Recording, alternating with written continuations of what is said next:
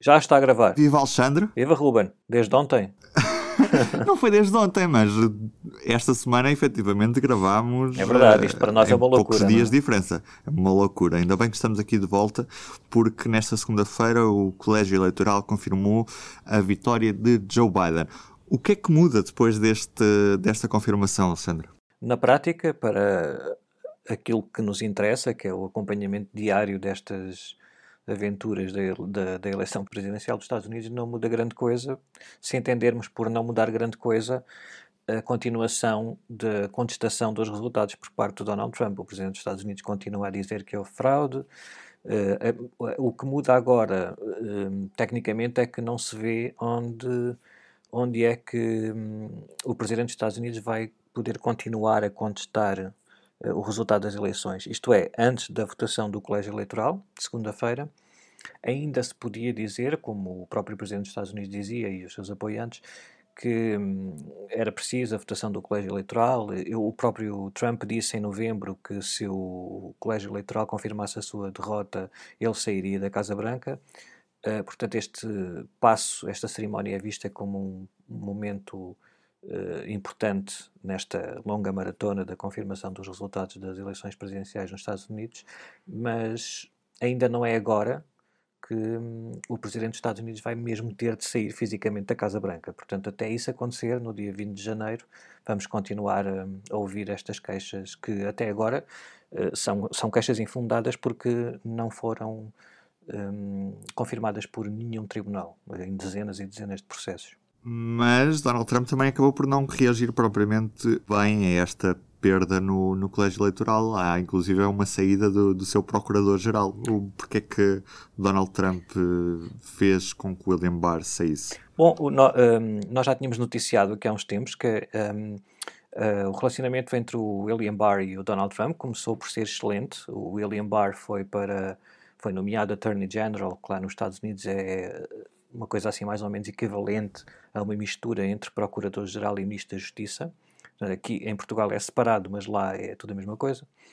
Uh, ele foi nomeado para esse cargo em 2017, depois da saída do, do primeiro, o Jeff Sessions, que era também eh, um forte aliado do presidente Trump, ou foi durante a campanha eleitoral de 2016, mas depois, como houve ali um, uns problemas entre eles por causa das investigações da Rússia, que o Jeff Sessions se afastou da investigação, porque, como fez parte da, da equipa de transição do Trump também esteve metido lá com russos e tal. Metido não quer dizer que fossem coisas ilegais, mas acompanhou todo esse processo e, portanto, achou que não era a pessoa mais indicada para supervisionar essas investigações e ficou logo debaixo da mira do presidente Trump, eh, que, que o foi humilhando publicamente no Twitter durante meses e meses e meses, até que ele saiu.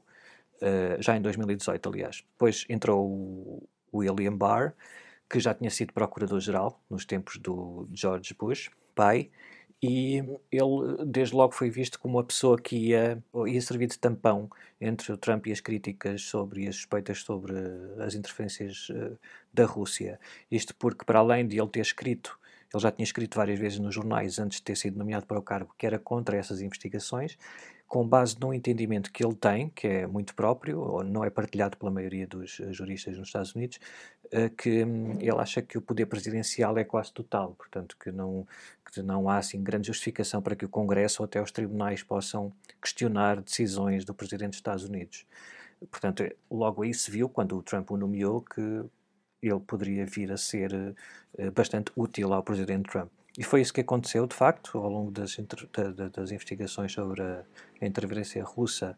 O comportamento do William Barr foi sempre de defesa do presidente Trump e, portanto, julgava-se que a relação deles era boa e ia continuar bem até ao fim. Isso mudou agora nos últimos, nas últimas semanas, desde que o presidente Trump continuou com as suas queixas de fraude infundadas. Aliás, o William Barr há duas semanas teve de vir dizer que não tinha nenhum indício da existência de fraude generalizada a ponto de deslegitimar a vitória do Joe Biden. Portanto, ninguém lhe perguntou nada, ele foi dar uma entrevista à Associated Press uh, e, e, disse isso, e pronto, e, e, o Presidente Trump, a partir daí, começou a, a, a virar-se contra ele no Twitter também, a acusá-lo de não ter feito investigações suficientes. Uh, e agora também há poucos dias soube-se que o filho do Joe Biden, o Hunter Biden, estava a ser investigado. O, o, Trump também acusou o Barr de não ter anunciado isso antes das eleições e, portanto, deu a entender que ele também podia estar metido naquela trama toda que ele imagina e os apoiantes dele imaginam que houve, que envolveu o Partido Democrata, os juízes de todos os tribunais americanos, mais a o Departamento de Justiça, mais a CIA, mais a Venezuela e as máquinas e tal, e não sei o quê. E, portanto, eles afastaram-se e era a saída do William Barr antes do fim do mandato já era dada como certa. O que, uh, porque é que o Donald Trump anunciou, ou anunciou, cedo, o que ele fez foi no Twitter, partilhou a carta uh, de demissão em que o William Barr diz que se vai embora do cargo no dia 23 de dezembro. A própria carta e o momento em que ela foi publicada são eh, peculiares, vamos dizer assim, porque para já foi, eh, já se sabia esta tensão entre eh, o Donald Trump e o William Barr há semanas, e a saída do, do Barr, como já dissemos há pouco, era dada como certa. Não se sabia quando, mas ainda antes da tomada de posse, porque aí também acaba, acabava o seu mandato. Uh, ora, o, Donald Trump partilhou a carta de demissão, que já estava escrita, portanto, aquele não houve tempo para escrever aquela carta toda, duas páginas em, em dois minutos. Uh, poucos minutos depois de, uh, do Estado da Califórnia, os eleitores do Estado da Califórnia, terem votado, confirmado os seus votos em Joe Biden no colégio eleitoral. Portanto, aqui há também um elemento de controle da narrativa, não é? No momento em que os jornais americanos e todo o mundo iam começar a a focar-se na vitória do Joe Biden na eleição, na, na, eleição do colégio eleitoral, o Trump partilha no Twitter a carta de admissão do seu procurador-geral. Foi uma questão de 3 ou 4 minutos. Portanto, depois, quando lemos a carta, vemos que aquilo não pode ter sido escrito em dois ou três minutos e tem ali uma série, um, uma série de elogios ao presidente Trump que são completamente desfasadas de uma típica carta de, de demissão, mesmo quando, as, quando os responsáveis não, não têm desentendimentos. Portanto, o William Barr elogia a capacidade fantástica do Presidente Trump em todas as áreas, muito para além da, da, justiça, não é? Fala sobre a economia, sobre outras coisas que não, não estão relacionadas diretamente com o Procurador-Geral. Uh, e, portanto, tudo, tudo ali cheira um, a, uma, a um momento uh, pensado para retirar um bocadinho o ar à notícia da eleição do Joe Biden.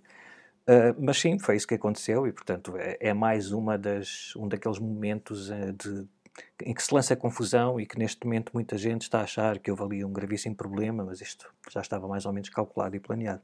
Considerando que já não existe nenhum caminho possível para que Donald Trump possa reverter esta futura tomada de posse de Joe Biden como presidente dos Estados Unidos em, em janeiro, porquê é que ele insiste em manter uma narrativa que, à partida, tem sido derrotada em todos os tribunais por onde tem passado? Uh, ora bem, há muita gente que acha, como, como, o próprio Presidente às vezes é uma expressão que ele gosta de utilizar, muita gente diz, uh, e, mas, uh, mas de facto muita gente diz, que a, a ideia, o objetivo do próprio Presidente e dos seus aliados mais próximos e, e mais ligados à política, que, que, a ideia nunca foi a de contestar verdadeiramente os resultados no sentido de acreditarem que houve mesmo fraude Quer dizer, nós estamos a falar de pessoas, porque uh, alguns congressistas até se juntaram a uma queixa que acabou por ser rapidamente derrotada no Supremo Tribunal, uh, uma queixa de Trump. E, e, são pessoas que conhecem os mecanismos de, do sistema eleitoral, do processo eleitoral, da contagem dos votos, são pessoas que, que, que estão há décadas naquele mundo, portanto não há, eh, não há assim muito, muitas hipóteses de nós acharmos que estas pessoas estão mesmo convencidas de que houve fraude generalizada. Por exemplo, na Geórgia, houve três contagens de, contagens de votos, não é? E estas contagens de votos são feitas por responsáveis do Partido Democrata e do Partido Republicano. E no caso da Geórgia em particular, foram os resultados foram certificados por um secretário de Estado do Partido Republicano. O governador é do Partido Republicano e certificou os resultados. O colégio eleitoral ontem, os eleitores de, de Geórgia deram a vitória a Joe Biden. Portanto, e, e, e mais na Geórgia em particular, Houve a primeira contagem, contagem inicial, como em todos os estados, que deram vitória a Joe Biden. Depois houve uma auditoria que foi iniciada, lançada pelo próprio secretário de Estado, um republicano, como a, a, diferença era curta, ele decidiu avançar para uma auditoria, que muitos estados fazem sem nenhum pedido, é normal fazer isso, que confirmou os resultados da primeira, primeira contagem. Depois houve uma recontagem pedida pela campanha do presidente Donald Trump, uma recontagem à mão, e, que, que, reconfirmou outra vez a vitória do Joe Biden e finalmente ontem no, no, no, colégio eleitoral os grandes eleitores confirmaram a vitória do Joe Biden. Ora, se houvesse alguma fraude generalizada que pudesse pôr em causa a vitória do Joe Biden por eh, mais de 10 ou 11 mil votos na Geórgia, ela teria sido encontrada na passagem da, da, da, da auditoria eh, para a recontagem que foi feita à mão. Portanto, é, um dos argumentos dos apoiantes de Donald Trump é que as máquinas de, que registram os votos foram manipuladas pelos venezuelanos e pela CIA e mais não sei quem, e que, portanto, aquilo deu milhares de votos a mais para o, o Joe Biden, que tinham ido para o Trump. Como o Joe Biden ganhou com uma diferença superior a 11 mil votos, na contagem à mão, essa discrepância tinha de ser notada, não é? Porque as pessoas escreveram o, o, seu voto à mão e depois meteram numa máquina que contabilizou e aí sim teria havido essa fraude. Mas na contagem à mão não houve discrepância nenhuma dessa ordem de grandeza, houve aqueles erros normais que acontecem eh, muitas vezes nas eleições dos Estados Unidos. Portanto, não há nenhuma hipótese de as pessoas mais que estão mais dentro do processo eleitoral acreditem mesmo que houve uma fraude generalizada. Isto é tudo, pelo menos da parte do Donald Trump, tem muito de manter a sua relevância política. Uh, em, em, nós falámos, eh, fizemos uma curta entrevista a um, a um professor de ciência política norte-americano que saiu no público na segunda-feira, penso, e ele diz que há, como em muitos casos, já há várias coisas aqui. Uma, o próprio ego do presidente dos Estados Unidos, que é uma pessoa que nós sabemos que não que tem uma aversão à, à ideia de derrota quer dizer, não, não seria apenas por causa disso, mas é uma grande parte. Depois há um, a, a, sua a tentativa de manter a relevância política para, como ele já disse ou sugeriu, que pode vir a recandidatar-se em 2024, embora outros jornais também digam que isso é só para manter o interesse, mas depois ele não vai avançar. Um, ao mesmo tempo, como ele conseguiu de facto reformular o Partido Republicano nos últimos anos à sua imagem, eh, e como muitos congressistas e, e, nos vários estados e no Congresso dos Estados Unidos republicanos foram aceitando isso, porque como ele é muito popular uh, numa base alargada do Partido Republicano, o Donald Trump, os outros congressistas nas suas eleições também ganharam com isso, porque uh, ganharam com os votos dessa base mais leal ao Donald Trump. Agora é muito tarde para voltar atrás. Claro que muitos deles têm de continuar a apoiar isto, porque muitos deles vão a eleições, até nas eleições primárias do Partido Republicano no próximo ano e nos próximos anos, e neste momento no Partido Republicano, quem, quem não estiver com Trump até ao fim vai sofrer nas eleições dos eleitores do Partido Republicano, dos mais fiéis a Trump, que acham que é uma traição se não estiverem a defendê-lo até ao fim. E não é só a questão dos votos, é que o Donald Trump, ao controlar o Partido Republicano, controla também os canais de financiamento das candidaturas. Não é?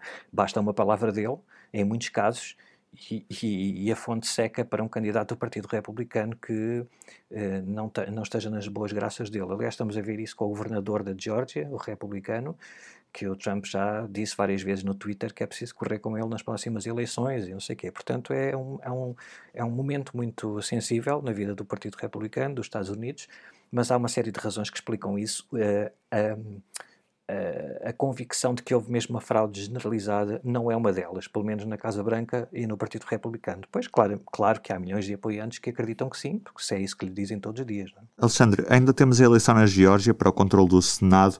Como é que estão as sondagens neste momento e como é que está a decorrer a campanha neste, neste estado que, que, que vai ser uma eleição certamente muito disputada pela atenção toda que gera uh, e pela consequência que tem no, no, no, no controle do Senado? Sim, e, vai, e tem muita atenção e também vai. Hum, podemos vir a sentir os reflexos de toda esta campanha de semanas, uh, mais de um mês, de, desde a eleição presidencial, para, para repetir esta ideia de que houve uma fraude generalizada. O que está em causa na Geórgia são duas eleições para o Senado, no dia 5 de janeiro.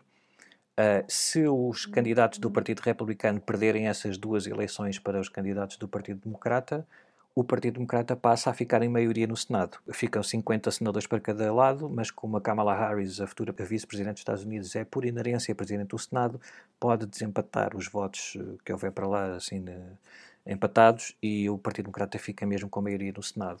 Isto é uma uma mini revolução, mini porque daqui a dois anos temos novamente eleições, não é? Portanto, pode reverter, voltar tudo à maioria do Partido Republicano, mas pelo menos durante os próximos dois anos, se isso acontecer, no dia 5 de janeiro, o, o, o presidente Joe Biden, com uma maioria nas duas câmaras do Congresso, vai poder fazer muito mais do que se tiver a oposição do Partido Republicano no Senado. A começar logo pelas nomeações do seu governo, não é? As pessoas, todos os, os nomeados políticos mais importantes têm de passar pelo Senado, audições e numa votação, têm de ter pelo menos 51 votos uh, no Senado e, portanto, se, se, o Partido Republicano tiver esses votos, vai travar muitas das nomeações, principalmente as que forem mais à esquerda, vá, digamos assim.